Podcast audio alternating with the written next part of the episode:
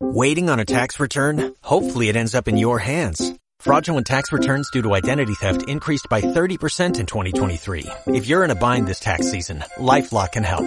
Our U.S.-based restoration specialists are experts dedicated to helping solve your identity theft issues. And all LifeLock plans are backed by the Million Dollar Protection Package. So we'll reimburse you up to the limits of your plan if you lose money due to identity theft. Help protect your information this tax season with LifeLock. Save up to 25% your first year at LifeLock.com slash aware. Bipods by Beauty Cluster.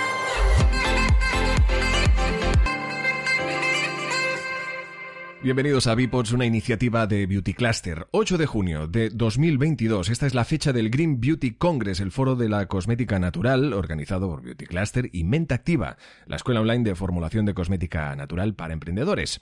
Esta jornada comparte información, debate sobre la estrategia y marketing de un producto natural junto a su regulación y formulación en el mercado. Hoy precisamente hablaremos de esto, de cosmética natural, del producto, de todo lo que hay detrás de esta producción de este tipo de producto que llega a un consumidor cada vez más exigente. Pero antes de empezar y de llegar evidentemente a todas las conclusiones y aprendizajes posibles, como siempre intentamos desde este podcast, nos acompañan Carmen Sánchez, que es fundadora de Mente Activa. Carmen, bienvenida.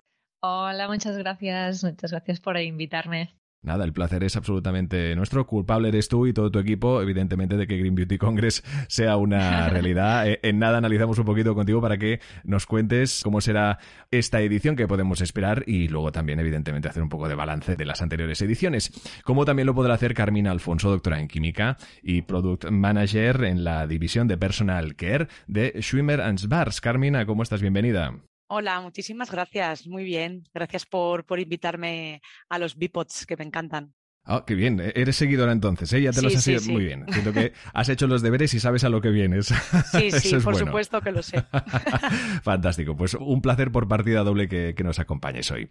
Carmen, como te decíamos, eh, eh, empezamos un poco y también para aquellas compañías del, sector que aquí nos ocupa, que no conozcan el Green Beauty Congress, que podrían encontrar y que pueden eh, encontrar en futuros eventos, como es el caso de este. Pues el Green Beauty Congress es el foro de la cosmética natural español. Este año será la, cuarta edición y es un evento que, como, decías, organizamos desde nuestra escuela, desde Mente Activa, del Beauty Cluster, y que se hace posible también pues, con nuestros sponsors. Este año son Provital, Imago, Levos, Kain, y Aroma Distributis, ya lo digo ya para que no se nos olviden. y, y generalmente gira en torno a cuatro o cinco ámbitos, pues eh, innovación, regulación, eh, hablamos también pues de formulación cosmética, de packaging y tendencias. Y todas obviamente pues relacionadas con la cosmética natural, ¿no? que es el, hilo conductor del evento. Y este año además se celebra el 8 de junio, que es el Día de los Océanos, y será como una temática recurrente en la edición de este año. Veremos activos pues marinos innovadores, hablaremos de productos solares y cómo afectan a los ecosistemas marinos.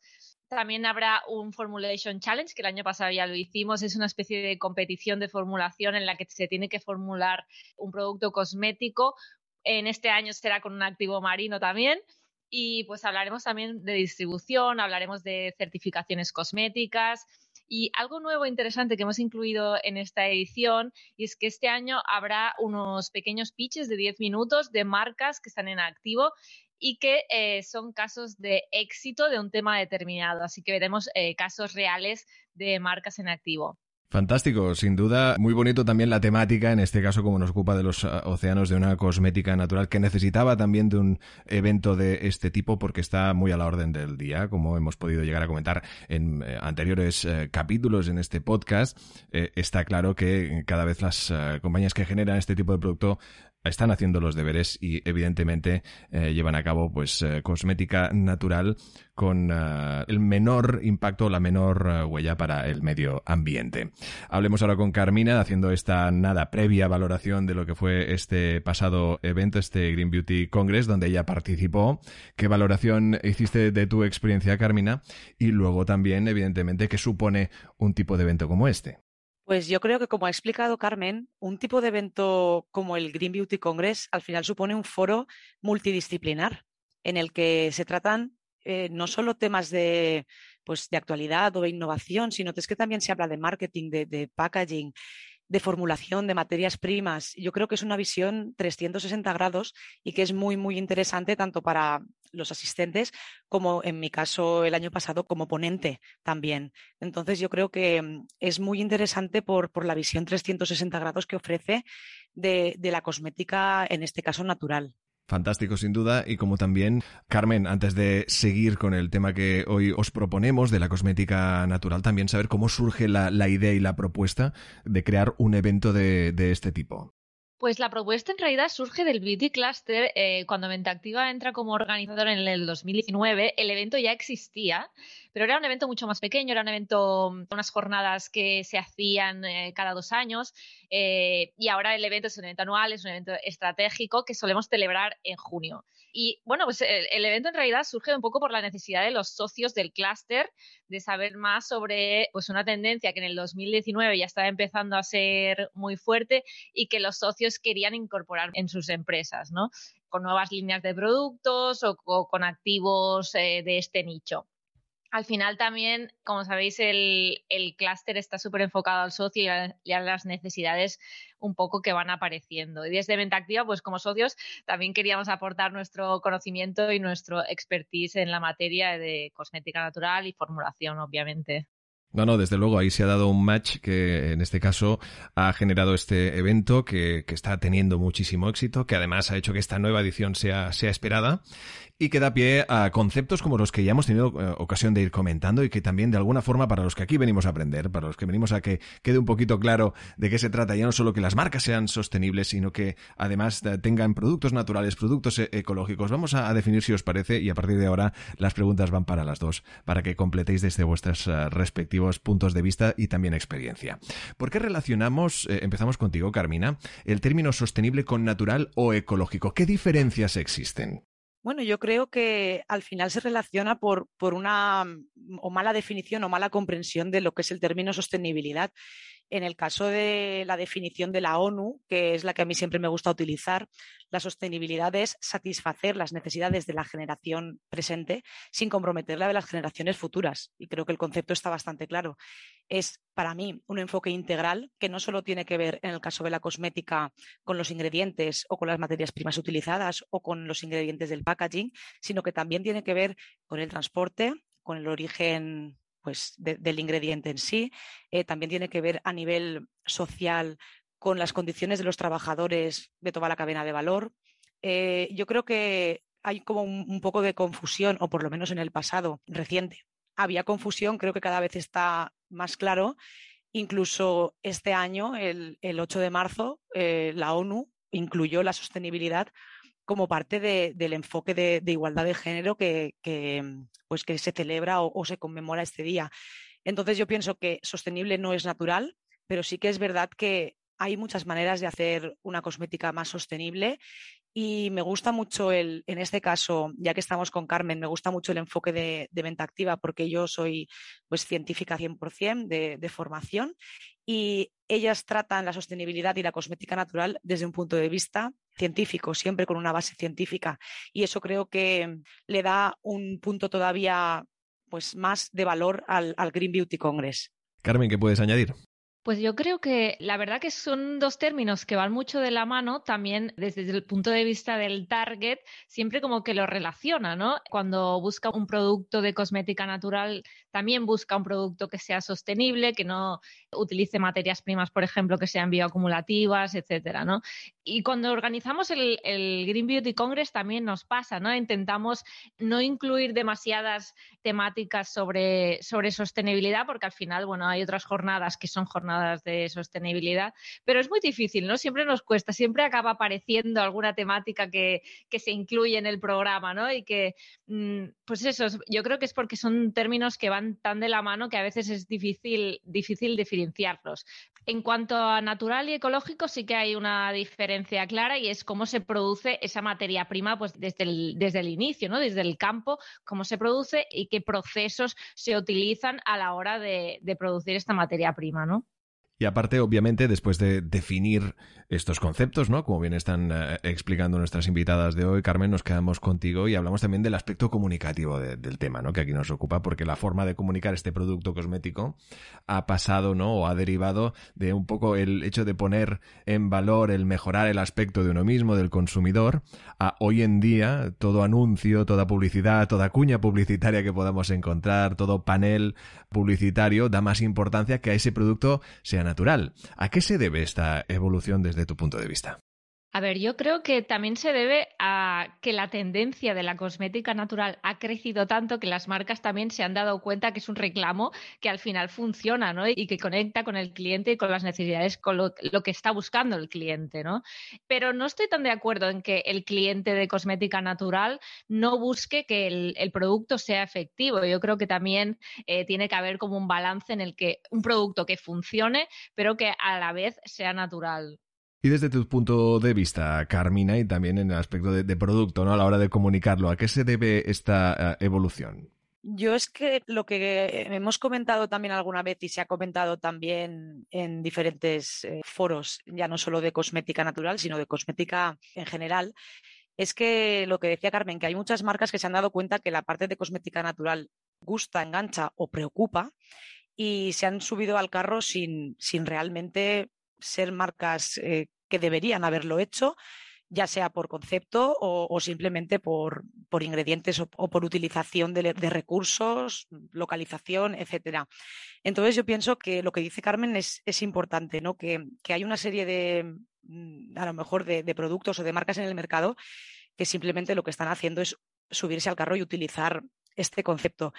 El consumidor, para mí, ya no solo de cosmética natural, sino en general, es cada vez más, consciente de lo que quiere y, lo que busca y a nivel ético, creo que este año mm, una de las grandes tendencias es, esta, ¿no? Consumidor consciente y preocupado por la ética. Y en este sentido creo que por eso interesa más la, cosmética natural, pero creo que las marcas que directamente se suben al carro sin, sin pensar no van a triunfar tanto. Me parece que el consumidor cada vez sabe más lo que quiere y, por supuesto, busca, busca efectividad. Exacto, ¿no? Es un consumidor que ha evolucionado, que además, eh, debido a las eh, situaciones yo creo que ya mundialmente conocidas que nos ha tocado vivir, se ha vuelto más exigente porque ha consumido más a través también de lo que sería un e-commerce, por lo tanto se ha tenido que documentar más porque le ha faltado la tienda física durante un tiempo, ¿no? Este consumidor que de alguna forma puede que su exigencia, ¿no? Como decía Carmen, este tipo de consumidor siempre ha sido así, pero quizá ha aumentado en esa exigencia porque también tiene ah, más conciencia medioambiental, por decirlo de alguna forma. ¿Cómo lo definiríais? Empezamos contigo, Carmina. Sí, yo creo que tiene una mayor conciencia medioambiental, que realmente no sé si, si todo se deriva de la pandemia, porque ahora tendemos a, pensar que todo lo que ha pasado es debido a la pandemia. Claro, y si no es eso, es un conflicto bélico, ¿no? Estamos como echando un poquito las culpas a la que podemos, ¿no? Claro. Siempre echamos las culpas a lo que podemos, pero sí que es verdad que a nivel, ya no sé si es de naturaleza o, simplemente pues de situaciones que nos han pasado a nivel sanitario, pues nos hemos dado cuenta de que sabemos poco o sea, sabemos poco y que en cualquier momento puede pasar cualquier cosa como lo que pasó hace, hace dos años, ¿no? Entonces pienso que el consumidor cada vez está más preocupado por el efecto que tienen sus comportamientos, ya sea en el medio natural, en el medio ambiente o, a nivel sanitario, ¿no? Entonces yo pienso que el consumidor cada vez está más preocupado por esto y no sé si es a, raíz de la pandemia, pero yo pienso que sí que ha habido un cambio de chip en ese punto para ser más conscientes de que o cuidamos el planeta y, al final esto también pasa por todos los procesos o todos los productos que consumimos en el día a día, o estas situaciones se pueden repetir. Entonces pienso que esto sí que ha hecho un poco clic en la mente de, de algunas personas o de la mayoría de las personas. Claro. Carmen, yo estoy de acuerdo también con Carmina en el que hay una cierta preocupación en pues eh, cuidar el medio ambiente, la naturaleza y también en utilizar productos eh, seguros, que sé que esto es un tema un poco, y Carmina lo sabe, que es un tema que desde la industria se intenta como eh, luchar, pero es, es una preocupación que existe, ¿no? Y que no se puede obviar desde la industria tampoco, en el que, pues bueno, el target se preocupa por qué ingredientes se se incluye en sus cosméticos, intenta buscar productos que sean minimalistas, con pocos ingredientes y también productos con, una certificación o un sello que le asegure ¿no? pues que este producto que está utilizando también es seguro tanto para él o para ella como para el medio ambiente. ¿no? Además, también creo que es un consumidor que está dispuesto pues, a pagar un poco más por, por un producto de cosmética natural, si pues tiene un sello que, que indique que es cosmética natural, ¿no?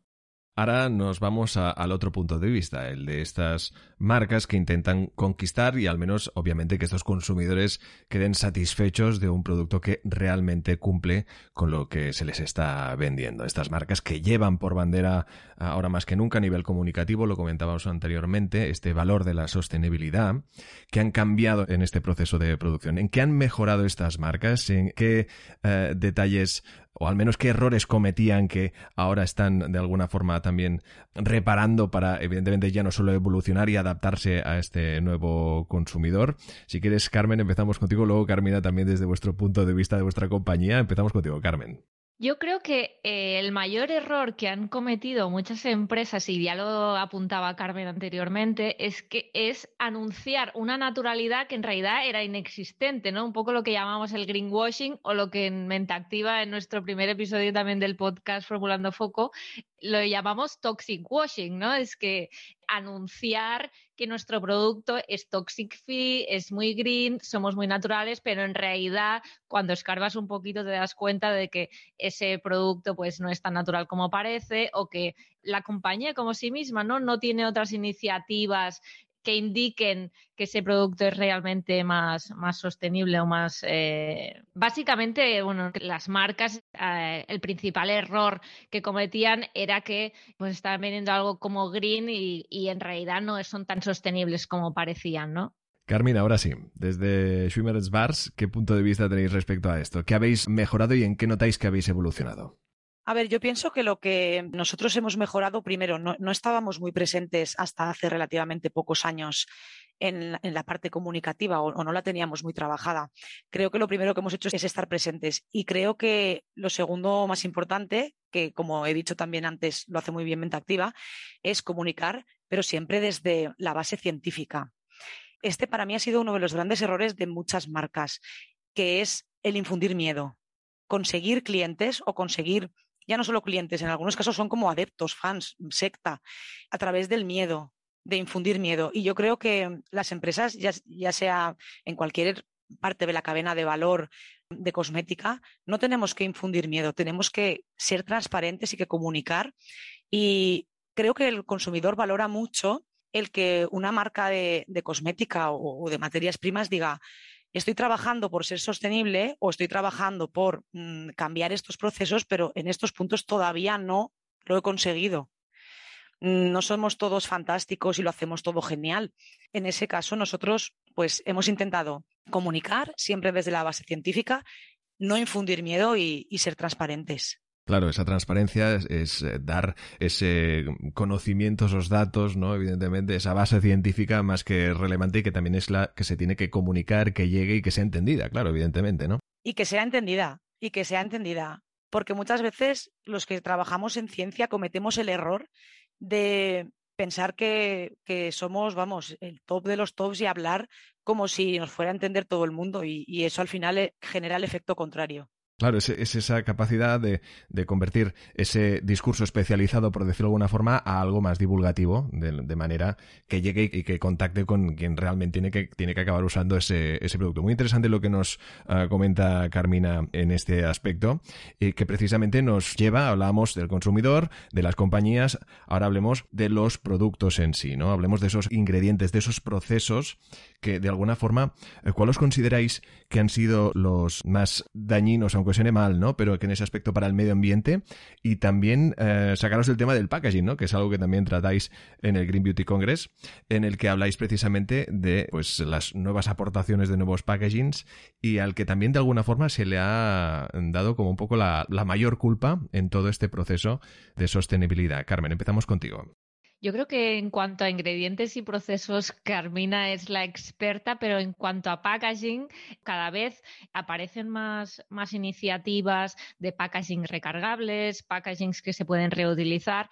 Y sí que hay ciertas innovaciones que están apareciendo en el sector en cuanto a packaging, porque sabemos que hasta ahora el packaging que se utiliza en cosmética es mayoritariamente se usa una vez y se, y se tira, se recicla siempre que se pueda, pero bueno, el packaging siempre es un poco más difícil de reciclar porque generalmente tiene diferentes materiales, entonces es un poco más difícil pero eh, hay empresas como por ejemplo Han que están utilizando envases recargables, ¿no? Y también pues desde otras empresas pues están poniendo pues en sus tiendas físicas eh, unos, digamos, escaparates donde puedes recargar tu envase anterior.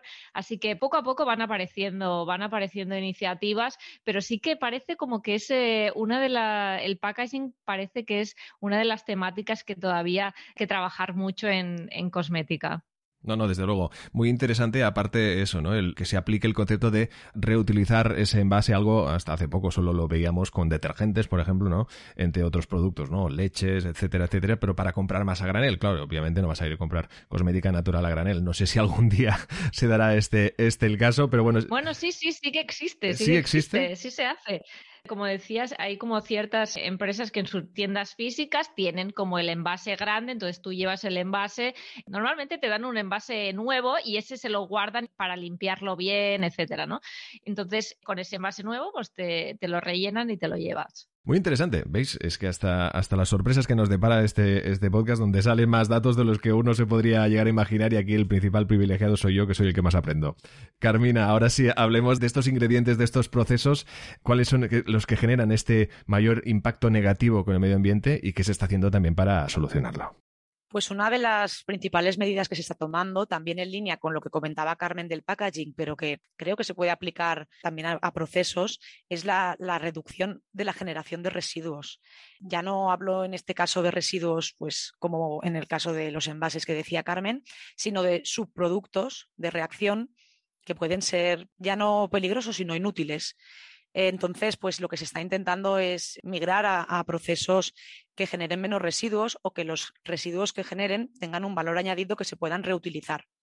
Y yo creo que eso es una de las grandes claves para tener procesos que, sean más respetuosos con el medio ambiente, la reducción de residuos. Después también el tema, está el tema de la energía, que pienso que es importante. Nosotros, por ejemplo, bueno, ahora obviamente el precio de la energía está disparado, pero pues no, no es lo mismo trabajar formulaciones que se trabajan en, frío o con temperaturas relativamente temperatura ambiente o un poquito más altas, que hay procesos en los que sí o sí se necesita mucha energía en forma de, calor o en forma de temperatura. Pienso que aquí también ver cuál es el origen de esta energía y, y siempre priorizar energías limpias, ¿no? Entre comillas, o un porcentaje elevado de energías limpias, pues también es una de las cosas que se está intentando intentando cambiar en las empresas de toda la cadena de valor del sector cosmético.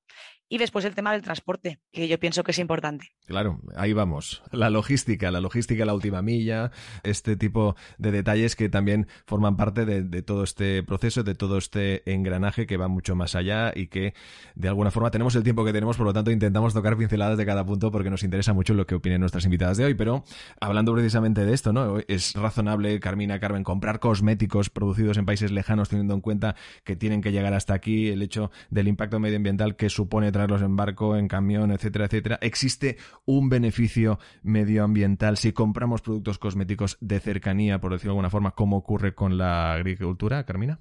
En línea también con la agricultura que comentas, yo no entiendo el concepto de buscar cosmética natural o comida ecológica, ¿no? que al final en este caso podemos hablar de las dos cosas, y que venga de, de Australia por decir algo. Yo ese concepto no, no lo entiendo. Creo que es una de las de las cosas que se han escondido. Las grandes contradicciones, quizás. Exacto, una de las grandes contradicciones de este tema. Yo pienso que debemos ser conscientes, sí, no, no quiero decir que si no te gusta un cosmético no lo compres, pero creo que deberíamos ser más conscientes del impacto que genera o del impacto que tú estás generando al realizar esa compra. Pues lo que hablábamos antes, comunicación y transparencia por parte de, las marcas, aunque no te beneficie, pero realmente no le veo sentido comprar un cosmético natural porque piensas que estás haciendo algo bueno para el medio ambiente y que venga de un sitio que está a 6.000 kilómetros, 8.000 kilómetros, no lo sé. Yo este tema sí que es verdad que es algo que me pregunto bastante, que no, le acabo de ver mucho sentido. Sin duda es una pregunta que se responde por sí sola, pero es interesante ver también vuestro punto de, de vista. Carmen, ¿qué te parece? Sí, sin duda estoy súper de acuerdo con Carmina y es que no tiene sentido, al final la huella de carbono, como decía, no tiene sentido traer algo de que está a 6.000 kilómetros de distancia cuando hay alternativas aquí, ¿no? Y de hecho hay muchas marcas en España que ya se han dado cuenta de esto y añaden en su packaging Made in Spain, hecho en España, ¿no?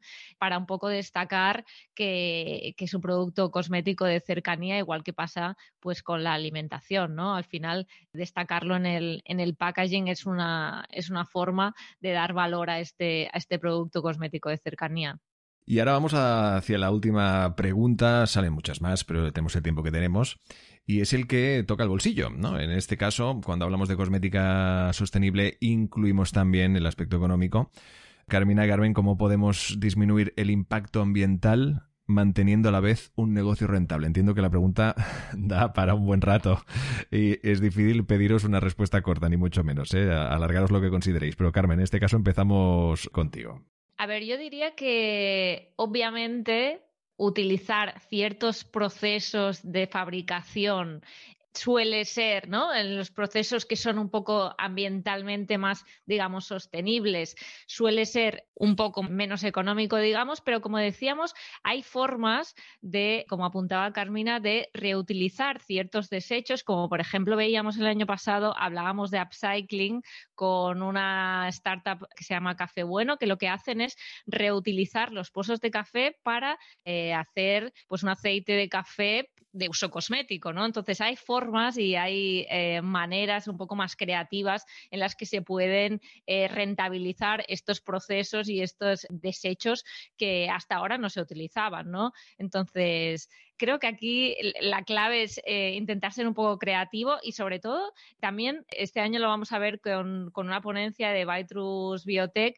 También hay eh, otros procesos como los procesos biotecnológicos que cada vez pues están más avanzados y que nos ayudan a conseguir materias primas de una forma más económica, eh, utilizando menos agua, etcétera, ¿no?